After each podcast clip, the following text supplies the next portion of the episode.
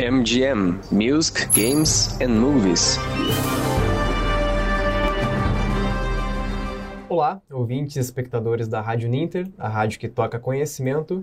Estamos no ar com mais uma edição do MGM, o programa que é coproduzido pela Rádio Ninter, juntamente com a Escola de Línguas da Uninter. Nossa edição mensal, agora em outubro, chegando no final do mês, chegando próximo ao Halloween. A gente tem um tema aí bem especial que vocês já conseguem ver aqui na tela atrás de mim e que a Escola de Línguas também veio soltando dicas aí nos últimos dias, em conjunto com a Rádio Ninter também.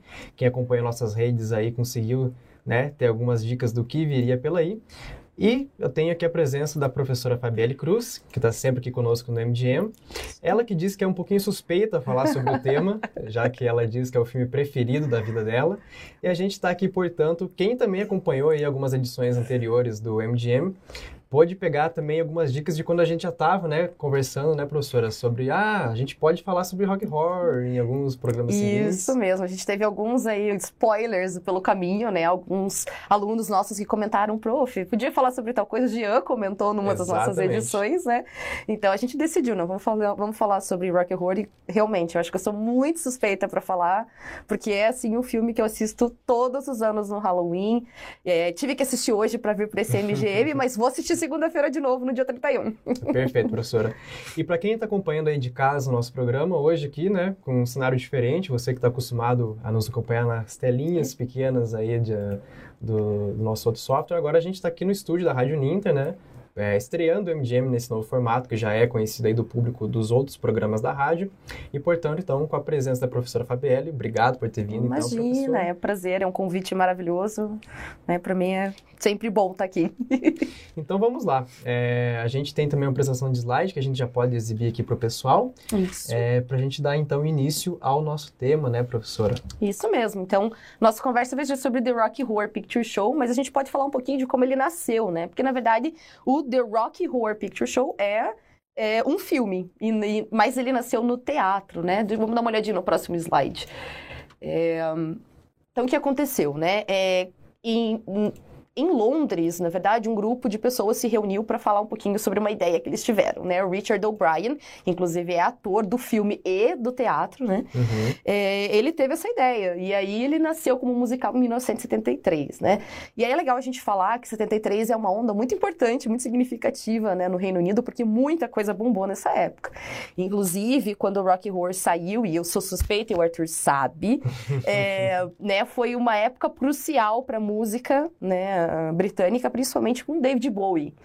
Tanto é que muitas comparações de rock horror foram feitas, né, aquela coisa é, pitoresca que é o David Bowie, né, aquela coisa é, cheia de, de personas e cheia de diferenças que é o David Bowie, né? Uhum. E nasceu nessa mesma vertente. Então, assim, a gente é, pode pensar que rock horror veio para quebrar muito o tabu dessa época, né? Sim. E ele nasceu realmente como uma homenagem aí aos filmes de ficção científica, né? Filmes de terror, é, principalmente aqueles que passaram entre as décadas de 40 e 70. Então, assim, foi uma coisa única, né? Uhum. E uma coisa que eu acho super interessante falar é que ele recebeu, durante essa época que ele era é, apenas um teatro, ele, quando ele foi para os Estados Unidos, ele chegou a receber uma nominação ao Tony Awards, né? Mas ele nunca chegou a vencer, ele só foi nomeado lá na Broadway e, e é isso. Mas ele teve uma adaptação aqui no Brasil, em 1975, que eu acho muito engraçado pensar que o Wolf Maia, né, que é um ator que a gente conhece, de cabelo comprido, não sei o quê, ele tava na parte desse elenco, então para mim, assim, eu acho uma coisa muito engraçada, né. E o Jorge Fernando também fez uma outra adaptação em 99, então é, Rock Horror tem aí sua pinceladinha no Brasil, e o Jean tem o, o, o vinil Tem? Arthur, eu acho impressionante. Vamos o Jean tem o tá aqui vinil, aqui. gente. Ele tem o vinil dessa, é, dessa produção brasileira. Eu acho fantástico, eu acho fora de sério. Uhum. Mas foi só em 75, né, oficialmente, que ele entrou aí para silver screen, né, para as telas do cinema. Então foi aí que ele começou a ganhar notoriedade e é, hoje em dia ele tem esse status de cult, né? É, e muito disso se construiu, né? Não exatamente em 75, quando o filme saiu, Uhum. porque ele, na verdade, ele foi um flop, né? Exato. Tanto de crítica, quanto de audiência, público, enfim, bilheteria, né? Tudo Isso é Exatamente. considerado. E foi, né, é, depois, nos anos seguintes, né, que ele teve aquelas exibições no Midnight No Movies, né? Midnight Movies, Exatamente, que é isso. uma cultura que tem nos Estados Unidos de exibir filmes justamente nesse horário da meia-noite, madrugada, enfim, que surgiu na década de 70 e tornou muito filme aí reconhecido hoje como clássico, como, como, como cult, justamente por é, pegar produções tanto B quanto de art house, enfim, e criar um culto, né, pela própria palavra cult, de ter então esse apreço aí por fãs de obras não tão peculiares e, e né, da Aquilo- mainstream, né? É aquilo que é considerado trash, né? Porque Uhum. isso que foi acontecido, aconteceu com Rocky Horror. Rocky Horror, quando ele saiu oficialmente, ele foi considerado um filme trash.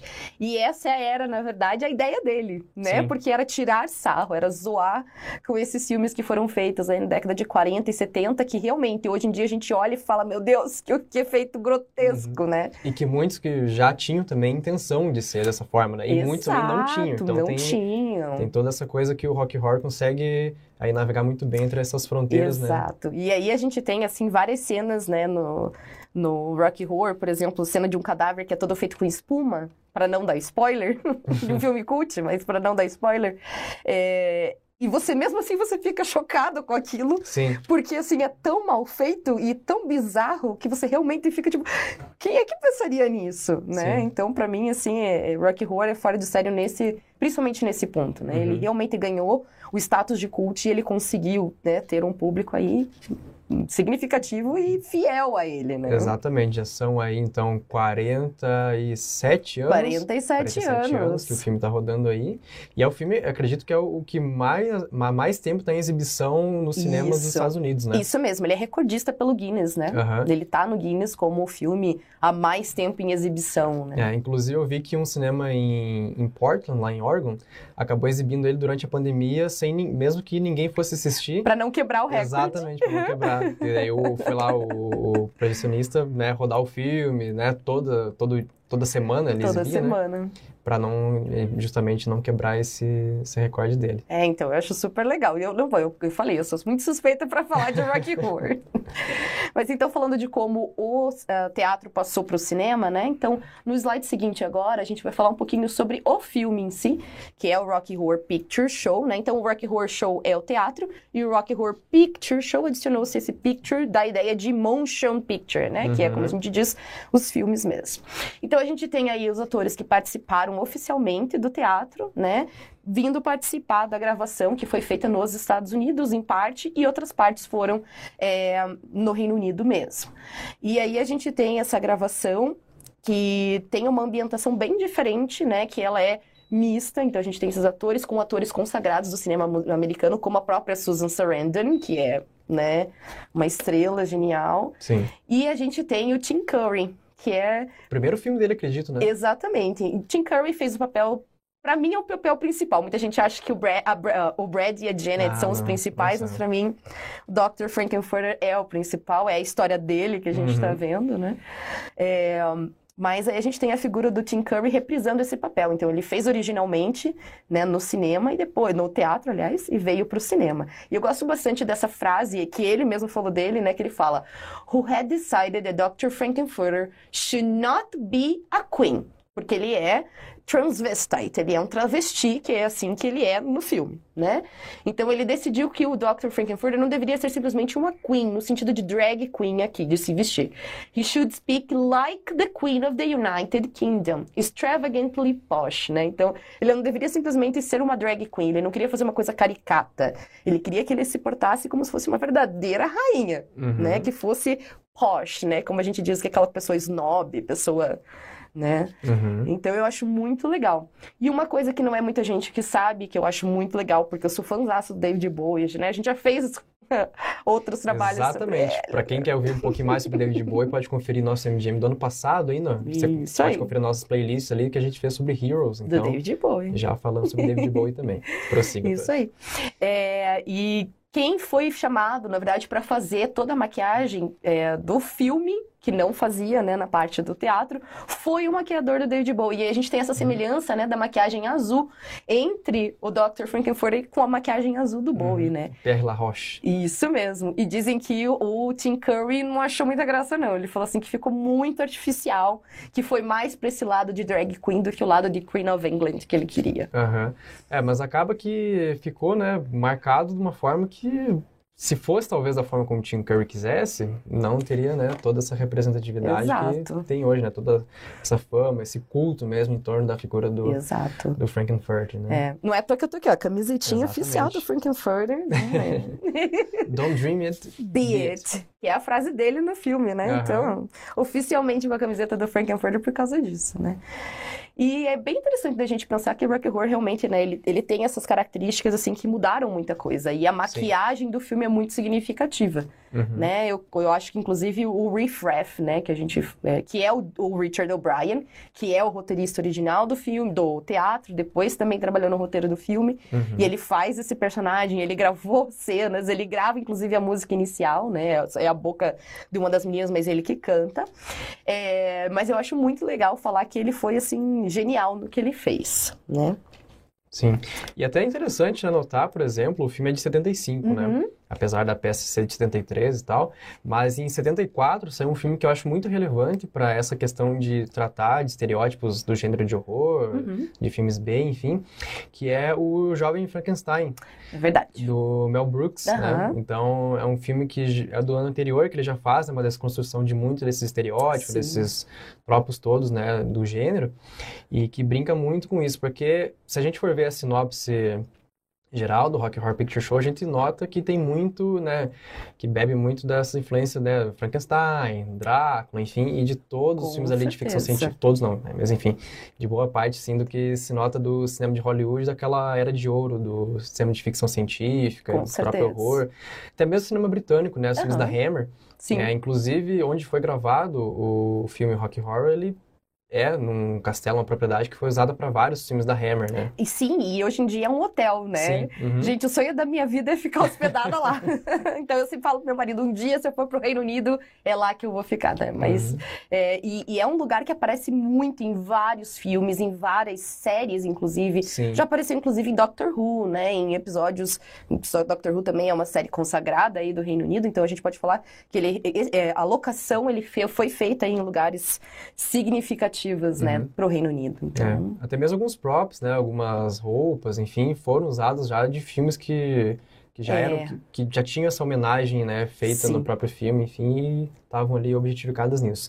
Você Isso falou, prof, de que tem, o sonho, né, de ir pro hotel, mas você tem uma história também, é, digamos assim, presencial com o. Rock Horror. Você pode contar pra gente? Tenho, posso, claro. É, então, assim, lá nos Estados Unidos tem realmente essa tradição do, do Midnight, né? Da Midnight Session.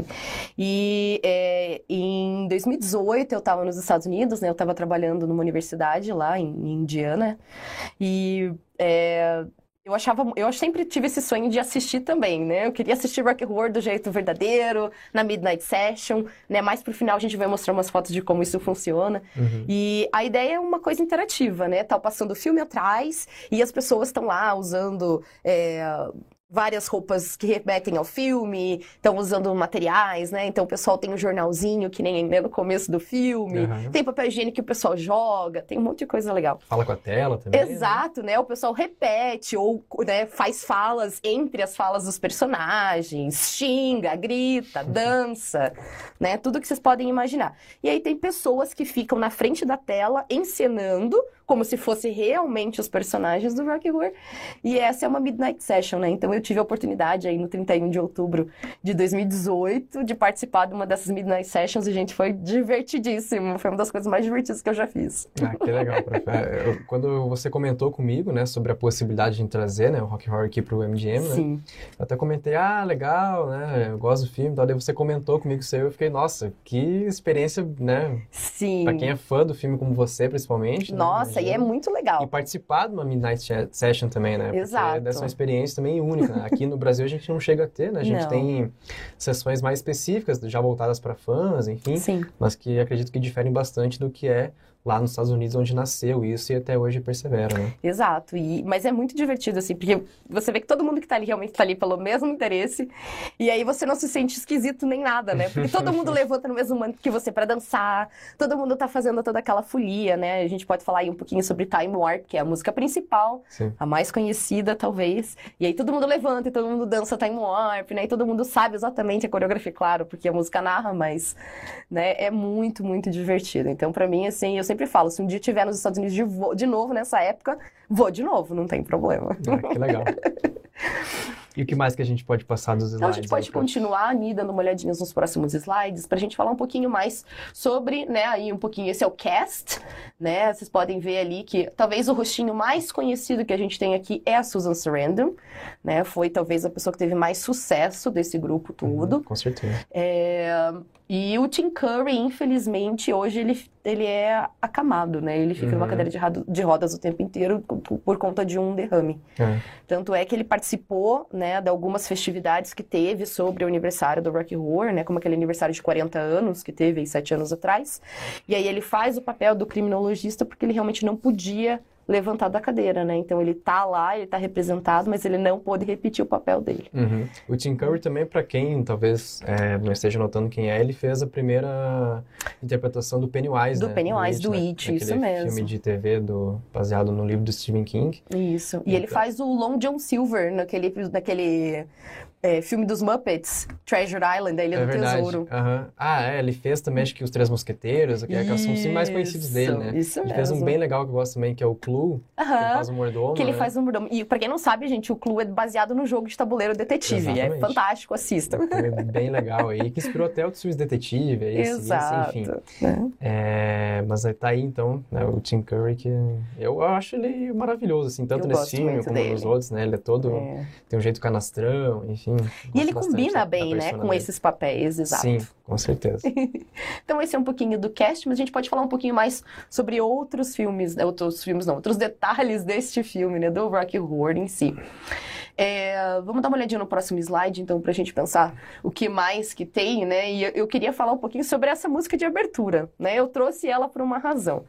E a razão é simples. Observem do lado aí quanto a gente tem de imagens, né? Exatamente. Tudo que a gente pode falar sobre é, essa primeira música, né? Então a primeira música se chama Science Fiction Double Feature. Então Double Feature, para quem não sabe, é aquela é, aquelas sessões duplas que costumavam acontecer nos Estados Unidos, né? Você comprava um bilhete é, nos Estados Unidos no Reino Unido também, você comprava um bilhete e podia assistir dois filmes que passavam seguidos, né? Back to back, que a gente diz aí, coladinhos.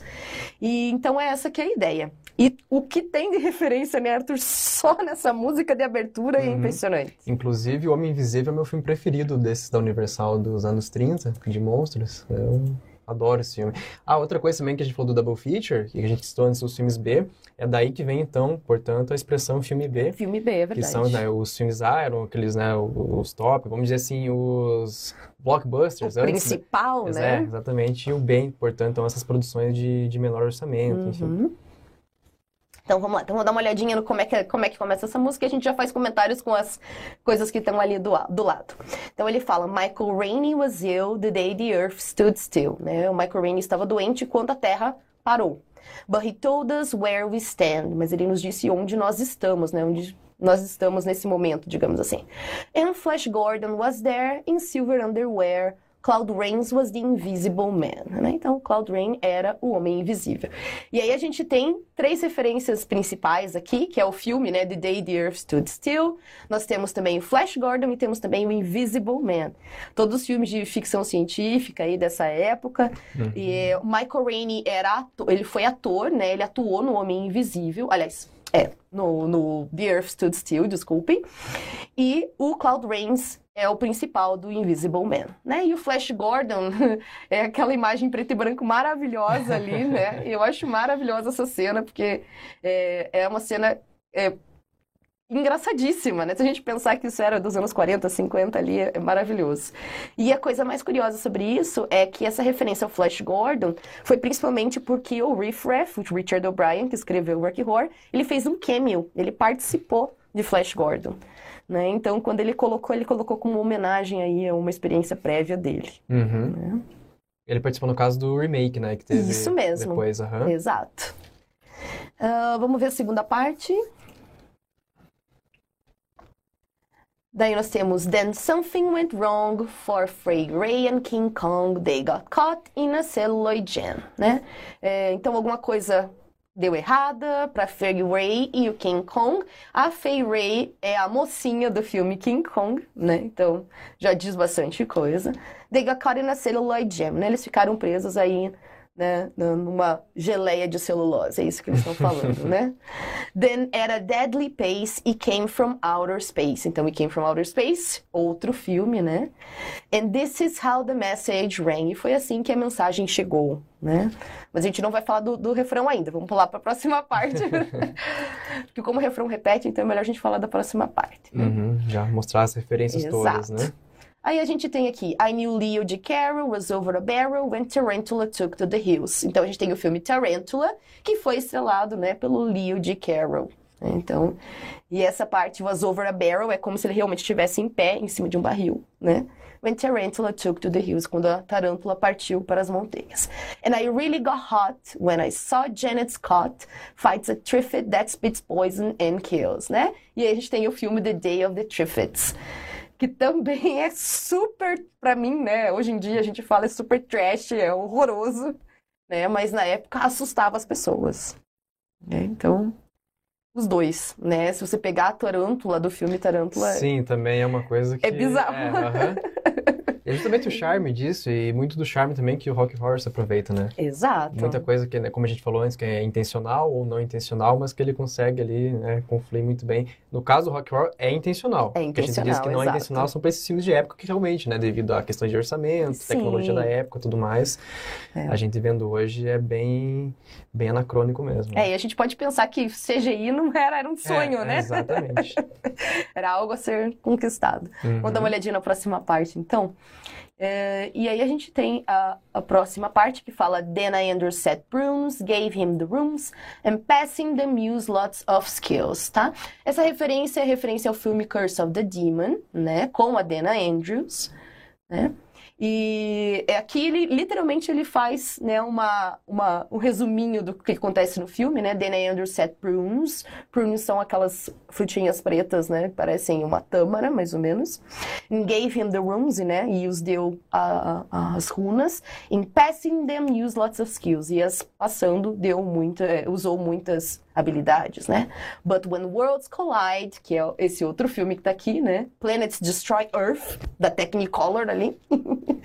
Said George Powell to his bride, I'm gonna give you some terrible truths, né? Vou te dar umas emoções terríveis, umas, né, ah, terríveis. E o George Powell, então, estrelou, né, no When Worlds Collide. Uhum. Então, só que a gente teve aí, brincando, brincando, algumas, muitas referências a esses filmes, né? Exatamente. E aí a gente termina com o refrão, então, vamos dar uma olhadinha no refrão do próximo slide. A gente tem Science Fiction, Double Feature, que é o nome dessa música, né? Dr. X will build a creature. Dr. X vai construir uma criatura, né? A gente tem ali Dr. X. See Androids Fighting, Brad and Janet. Brad and Janet, então, são um casal que são como se fossem protagonistas aí secundários, né? Logo depois do Frankenfurter. Sem, sem eles, o Frankenfurter não teria dinâmica, né? Uhum. and Francis stars in Forbidden Planet at the Late Night Double Feature Picture Show. Né? E essa é a música de abertura, né?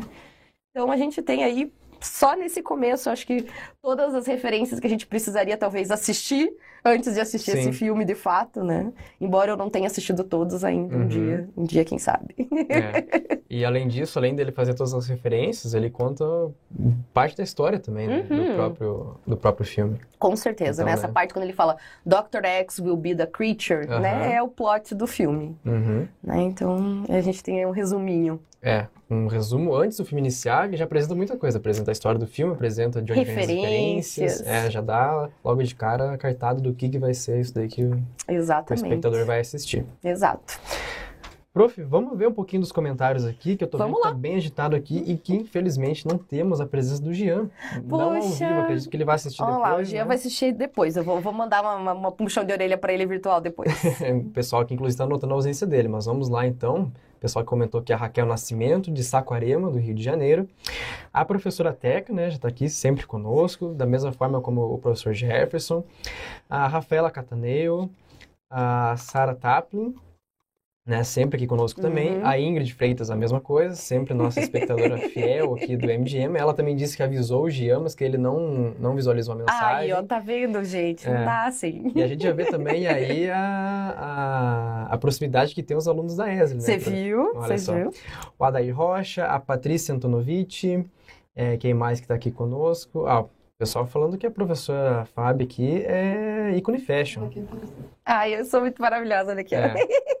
Olha o look da pessoa, meu ícone fashion, muito diva, linda ela e fashion, muito bom gosto. A Lorena Ruden, inclusive, mandou esse muito bom gosto. Beatriz Cruz. Essa é minha mãe, olha lá, gente. Beijo, mamãe. Também aqui, assídua, assídua espectadora do MGM, quando nós temos a participação da professora. tá vendo? Mãe, né, gente? É, tá sempre aqui conosco. A professora Teca lembrou do Ed Wood, né? Que é, um- Uhum. é o diretor, talvez, assim, mais é, emblemático dos filmes B. Sim. É, quem mais comentou aqui conosco? Prof- é, Ana Paula. O que mais o pessoal falou aqui? A Ingrid falou que não acertou de novo as dicas. Ela falou que no dia que ela acertar com as dicas vai chover. É. É, Ingrid, mas continua acompanhando aí que em breve você, sabendo nossos gostos aí certinho, você já pode ter uma, É verdade. uma ideia aí. Então a gente tem bastante comentários ainda aqui, Diego Almeida, é, quem mais aqui? O Jefferson lamentando a ausência do Jean. É, e é isso, prof. Pessoal aqui elogiando bastante, falando da Susan Sarandon também. Enfim, bastante comentários aí. Continue comentando, pessoal, que até o fim do programa a gente destaca aí também a participação de vocês. É Ah, isso aí. a gente falou dele, tá aí, o Jean. Aê! Oi, pessoal. Tudo bem, Jean? Depois você pode, né? Você sabe muito bem, você pode voltar, que a gente citou você já no início do programa também. Falamos do seu vinil aí, da produção nacional do, do Rock. Horror. Isso aí. Então, seja bem-vindo aí, Jean, e seja bem-vindo todos aí que estão comentando conosco, que ainda vão participar ao vivo e que vão é, assistir ao programa depois. Isso aí. Vamos prosseguindo então, prof. Vamos, vamos falar um pouquinho do plot, então. A partir de agora a gente vai começar um pouquinho a falar do plot e a gente vai falar um pouquinho sobre os, os personagens e a importância deles nessa trama mesmo, né? A gente pode dar uma olhadinha nos próximos slides aí. É, e a primeira pessoa, como eu falei, né? A gente não poderia falar sobre, sobre esse filme sem falar, então, do Brad e da Janet, né? Uhum. E eles são, pra mim, a representação daquilo que é puro casto e inocente, que essa que é a ideia deles, né? Eles são a representação aí de tudo que é conservador, de tudo que é, é certinho, por assim dizer, né? Então, o Brad, logo no começo, eles estão no casamento da- do, né, de um amigo, e aí o Brad fala que vai pedir a Janet em casamento, e aí como eles, né, ele acabou de pedir ela em casamento, e aí tem aquela música Damn It Janet, que é uma das melhores do filme, super rimada, maravilhosa. É, a gente vê então a situação deles querendo pedir a bênção do professor na qual eles conhe- se conheceram, né, na aula de quem eles se conheceram. E então o Brad e a Janet têm essa representação que destoa completamente aí dos Transylvanians, do Frankenfurter, do Riff Raff, da Magenta, né? E o Brad e Janet, eles são, digamos assim, o, o- como se fosse quase ah, o fio condutor dessa história, né? Eles Uhum. precisam estar ali na história, eles precisam existir, para então a gente ter o, o papel do Frankenfurter, né? Sim. E Transilvânia, né? No caso, referência ao Drácula também. Exato. No caso deles, é uma galáxia do planeta que eles vieram, que é o planeta Transsexual. Transsexual, isso mesmo. E claro, né, depois do Brad e da- e da Janet, né, que a gente pode ver ali, a gente tem, claro, o Dr. Frankenfurter, como a gente pode ver no próximo slide, né, não tem como falar, como eu falei, desse filme, não se fala sem falar nele, né, no Dr. Frankenfurter aí, mas um pouquinho antes a gente pode falar dos Transylvanians, né, é, o que que acontece, né, então o Brad e a Janet chegam nesse lugar bem no dia que o, o Dr. Frankenfurter tá para revelar uma magnífica criação, que até então a gente não sabe, né, que isso está acontecendo. E aí é muito engraçado que os Transylvanians estão fazendo uma festa e eles dançam o Time Warp, né? Time Warp é literalmente como se fosse mudança temporal, né? Como se fosse é, uma deslocação temporal, né? Um deslocamento, aliás. E os Transylvanians, eles dançam e festejam, né? Então, tem até aquele banner lá atrás, né? Annual Transylvanian Convention. tipo, como se acontecesse realmente sempre, né? E os Transylvanians são essas pessoas esquisitaças, né?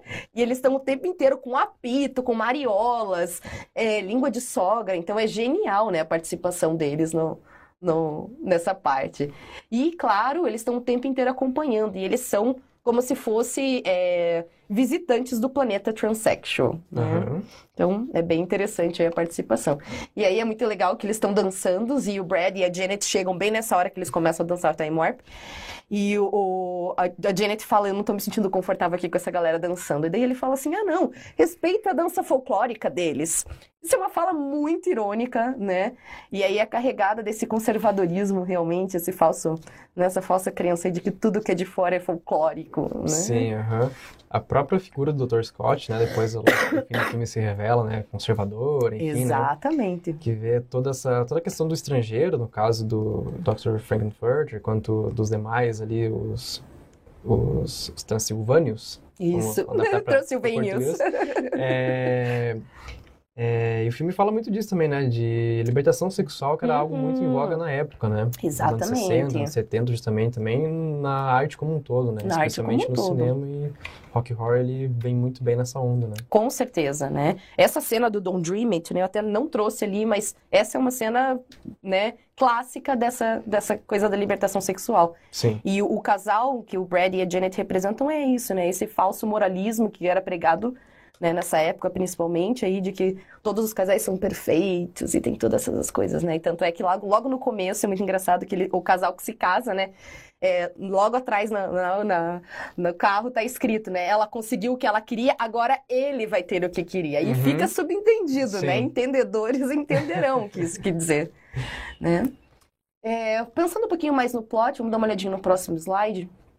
Então a gente pode pensar aí um pouquinho realmente na figura do Frankenfurter, que para mim é maravilhoso, né? O Tim Curry faz. E aí eu começo chamando a atenção para vocês para quanta representação o Tim Curry tem só né, nessas, nessas imagens que a gente pode ver. A começar pela, pelo pancake que ele usava no rosto, né, que deixava ele branco, mais branco, né, esse, esse, era o objetivo mesmo, embranquecê-lo no rosto. E a gente pode chamar atenção para aquele triângulo vermelho na roupa dele, né? Tem muita uhum. gente que uhum. não entende essa referência.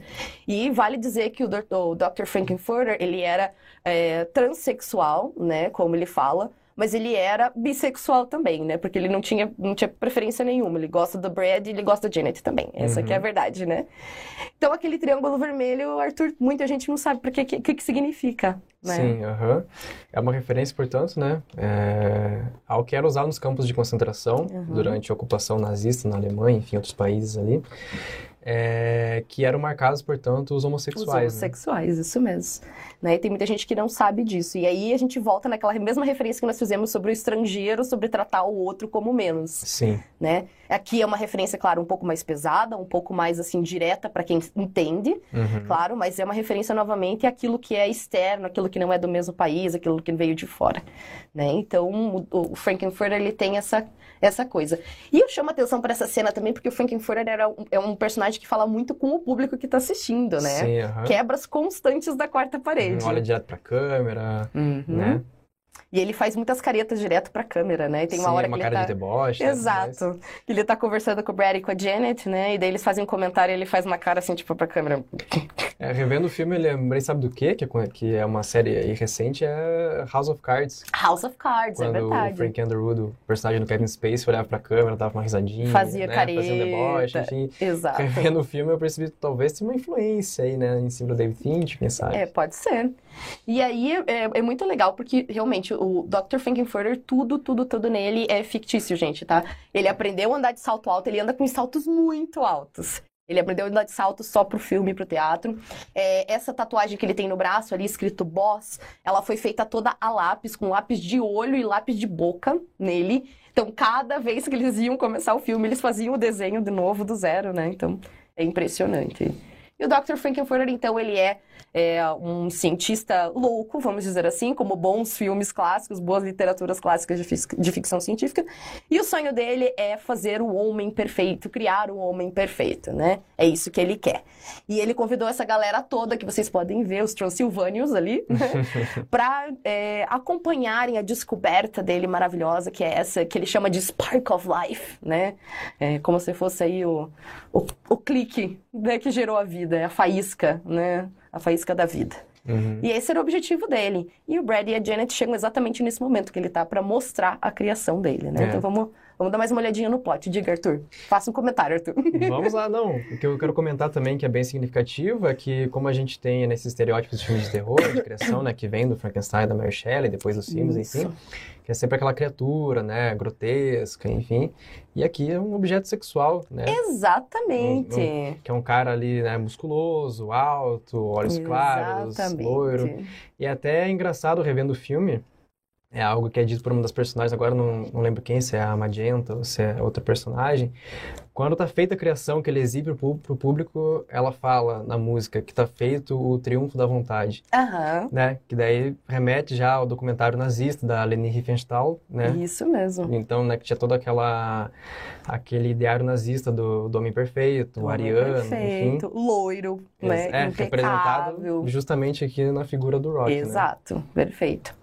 Então vamos dar uma olhadinha na próxima imagem, no próximo slide. Então a gente tem aí o loiro perfeito, que é aquele ali do ladinho, o Rocky, né? Por isso que se chama Rocky Horror Show. O nome vem dele, né? Que é o Uhum. Rocky.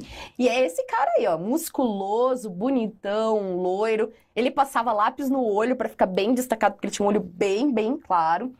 Ele usava uns shortinhos, né, dourados, super marcados, assim, gente, mas justíssimo. e do lado dele é o Eddie, né? O Ed, feito pelo Meatloaf, né? Eu gosto muito do Meatloaf como músico também, mas é, a graça tá aí, né? O Meatloaf era um cara que era, tipo, da rua, roqueiro, tal, revoltado com a vida, tanto é que tem umas musiquinhas que falam que ele é, matou um ursinho de pelúcia com um canivete, enfim, né? E aí ele tem esse corte na cabeça por causa disso. Então o Frankenfurter, ele, digamos assim, é, usou o Ed como experimento dele, né? Ele tirou uma parte do cérebro do Ed e deu uma parte desse cérebro ficção científica, né? Pro Rocky, foi assim que o Rocky nasceu. Ah, essa que é a ideia, por isso que o Ed tem, então, um corte na cabeça. E o Ed acaba sendo morto pelo Frankenfurter no meio do filme, né? Porque Sim. ele simplesmente surge do nada lá, da, da câmara de congelamento, né? Uhum. Quebra a parede. Quebra a parede, revoltadíssimo. E ele tá na moto dele, e tá escrito love e hate nas mãos dele, né? Amor e ódio, com caneta Bic, gente. É sensacional, eu acho maravilhoso. Tem umas referências ótimas nesse filme. e outros detalhezinhos sobre o plot, acho que a gente pode passar pro slide. Né, a gente tem aí um pouquinho sobre a importância. Então, lá em cima tem uma foto de, né, em cima e aqui do ladinho direito, a gente tem fotos aí de como funciona a Midnight Session. Então a gente recebe o jornalzinho, porque lá no começo o Brad e a Janet estão com um jornal para se proteger da chuva, né? É, E o pessoal participa, interage. Como vocês podem ver, tem muita gente vestida como os personagens. Então tem muita gente ali, né, de corcelê, de meia arrastão, é, super, né, como os personagens. A gente pode ver até alguém ali vestido de Janet com um casaquinho roxo. E aqui no cantinho a gente tem o filme, né, que foi lançado quando o Rocky Horror fez oficialmente seus 40 anos, né? A gente pode ver o Tim Curry lá na cadeirinha de rodas, né? Ele tá lá como criminologista. E foi muito é, representativo. O Rocky Horror tem uma representação muito significativa, acho que a gente não pode encerrar sem dizer isso, para a Uhum. comunidade LGBT. Né? É, é fortíssimo entre a comunidade LGBT. Se vocês pegarem, assim, nomes que são significativos, é, a gente pode pensar que essas pessoas estão sempre referenciando, né? Então, por exemplo, o RuPaul tá sempre falando dessa comunidade, desse filme, né? Ele tá sempre fazendo referências a isso. E para eles foi muito significativo quando a Larvine Cox, que é transgênero, né, uma mulher transgênero, veio fazer o papel então do Frankenfurter. Então, para eles é uma questão de representatividade mesmo, né? E o Adam Lambert, que também é outro, né, outra figura significativa para eles, né, para essa comunidade toda, veio fazer o papel do Ed. Então, assim, é, o casting dessa dessa é, dessa comemoração né, foi super significativo para a comunidade. Uhum. É, exatamente, né? Tudo que, por tudo que a gente já comentou aqui, né, sobre o filme, questão de representação, libertação sexual, Sim. questão transgênero, né, enfim, né, é, tudo isso representa, né, muita coisa para o que era também e de como eclodiu também, né, o movimento Sim. LGBT, enfim, como ele se moldou também, muito por causa, acredito eu, né, enfim, críticos já apontam isso, né, Uhum. historiadores, enfim, apontam que muito disso se deve ao próprio Rock Horror Picture Show. Exatamente. E tem muita gente que fala, né? Eu volto a falar do David Bowie. É, nessa mesma época a gente teve Labirinto do David Bowie e Uhum. muita gente fala como o David Bowie foi a representação também dessa liberdade sexual, porque Sim. o Jared, né, que era o, o rei dos goblins, Uhum. ele tinha esse apelo que, embora fosse um filme feito com Muppets, ele Filme tinha. Supostamente para criança, né? Supostamente para crianças ele tinha esse apelo. Então, é, se você entra em comunidades hoje LGBT, você vê muita gente comentando, tanto de Horror quanto né, do Labyrinth, sobre essa, essa, essa visibilidade, essa representatividade que essa comunidade teve. Uhum. E se deixar, a gente fala sobre rock horror o resto da noite. Exatamente, tem muita coisa. Eu, inclusive, descobri, professor, aqui para o papel do criminologista, é, quem foi procurado inicialmente foi o Vincent Price. Olha, E ele não conseguiu por conflito de agenda. O Vincent Price Uhum. fazia, acho que, sei lá, 10 filmes por ano, né?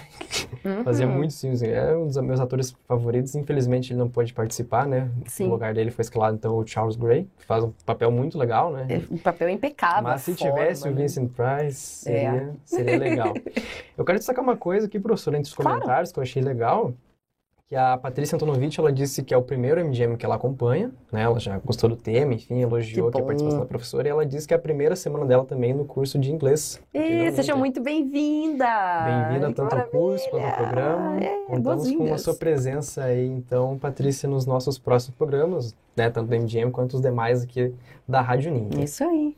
E temos MGMs no próximo mês, né? No próximo mês, em dezembro, a gente tem. Novembro e dezembro nós temos aí Temos, aham. boas edições, né? Então, Sim. aí Eu descobri hoje quais são os temas, pessoal. Não vou falar nada.